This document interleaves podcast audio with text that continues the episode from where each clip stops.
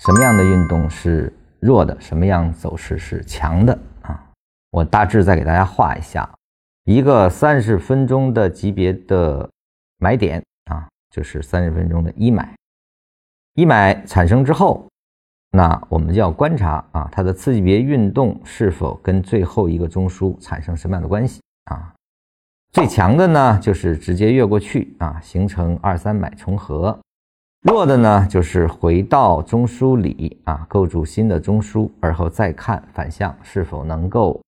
形成不背驰的运动啊，形成一个反向的运动走势。那最弱的呢，就是连最低中枢的范围都没进入啊，形成三脉，就是一转三的一种关系啊，而后继续的向下运动，在下方来构筑新的中枢啊。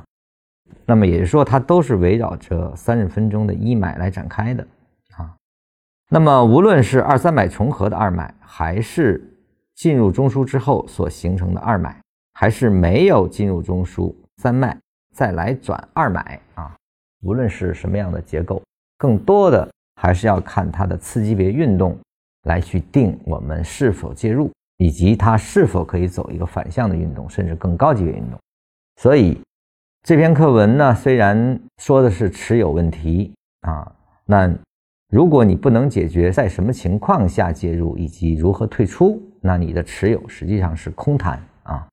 也就说，我们得知道我们在什么情况下才可以持有。比如说，走了一个强势的二三买重合，或者二买没有出新低，在构建新的中枢，这个时候我们是可以持有的，因为它可以再走一个反向，形成一个反向运动啊。我们再来考虑是否出局，这个时候就变成了三十分钟的买点对应了一个三十分钟的卖点啊。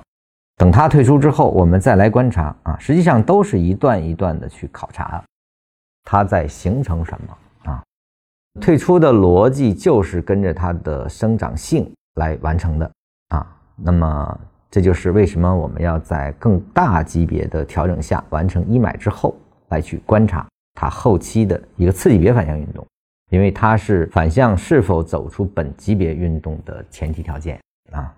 那么这个也构成了我们整个的一种交易模型啊，这一点需要大家去深入理解的。